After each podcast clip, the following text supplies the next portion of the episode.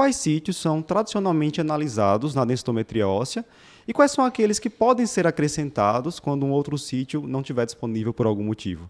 Então, Então, eu acho se- que rotina, assim, todo mundo faz, né? Coluna Isso. lombar, colo de fêmur, fêmur total. Fêmur total. Esses são os clássicos. Então vai avaliar coluna e quadril.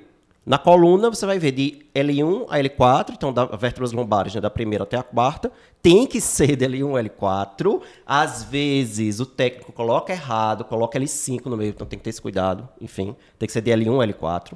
No, no quadril você vai avaliar colo do fêmur e fêmur total. Vem lá outros resultados, né?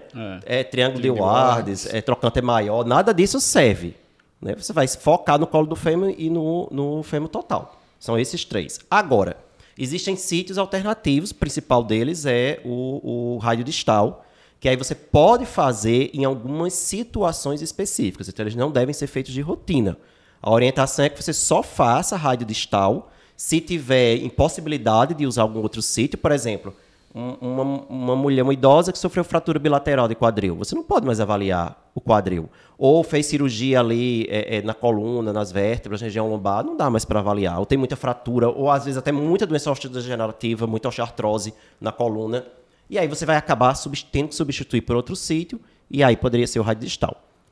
Hiperparatireoidismo primário, se você tem esse diagnóstico, como a gente tem mais perda de osso cortical no hiperparatireoidismo do que de osso trabecular, você precisa avaliar um sítio que predomine osso cortical. E aí o raio distal, a gente tem isso, uma predominância de osso cortical, então estaria bem indicado também nessas situações. E aí são incluídos os três sítios iniciais mais radiodistal, né? Isso, no hiperpara. Isso, no hiperpara, além de fazer coluna e quadril, você ainda faz a- a- o raio distal.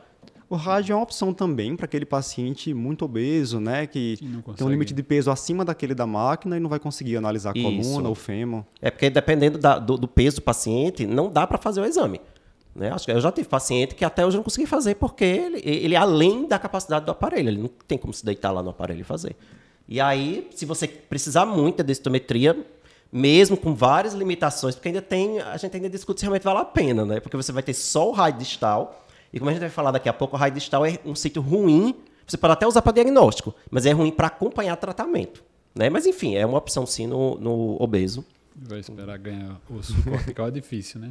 Como é? Ganhar osso cortical com tratamento. Exatamente. equipamento, E, e o, o tratamento é mais direcionado para o trabecular e ainda tem a áreazinha também. que Você for olhar a, a- o que se. Não é o rádio todo, né? É, o- Chama rádio 33%. É um pedacinho ali do, do, do osso do, do, do rádio. Então, para você ter mudança de, de densidade mineral óssea ao longo do tratamento, é preciso muitos anos. E aí você perde completamente esse parâmetro.